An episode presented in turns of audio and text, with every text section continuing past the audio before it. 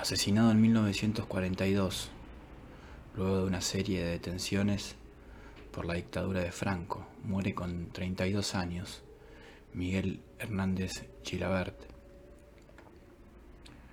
Neruda dijo de él que recordar a Miguel Hernández es un deber de España, un deber de amor.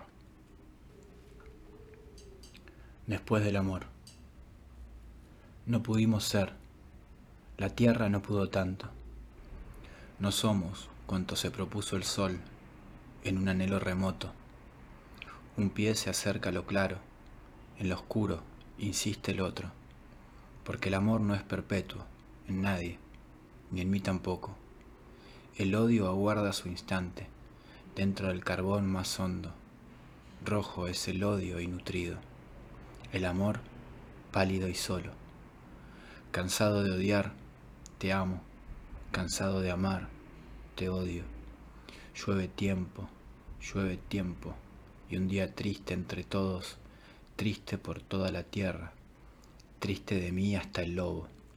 Dormimos y despertamos, con un tigre entre los ojos.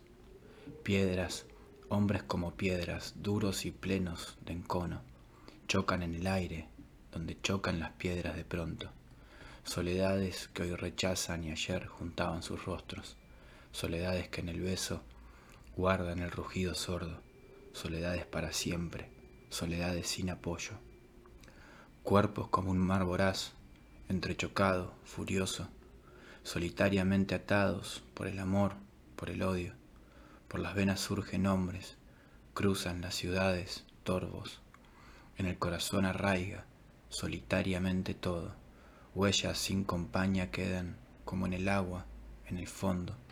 Solo una voz, a lo lejos, siempre a lo lejos la oigo. Acompaña y hace ir, igual que el cuello a los hombros.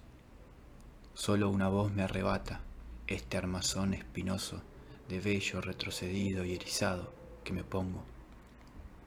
Los secos vientos no pueden secar los mares jugosos y el corazón permanece fresco en su cárcel de agosto, porque esa voz es el arma más tierna de los arroyos. Miguel, me acuerdo de ti, después del sol y del polvo, antes de la misma luna, tumba de un sueño amoroso.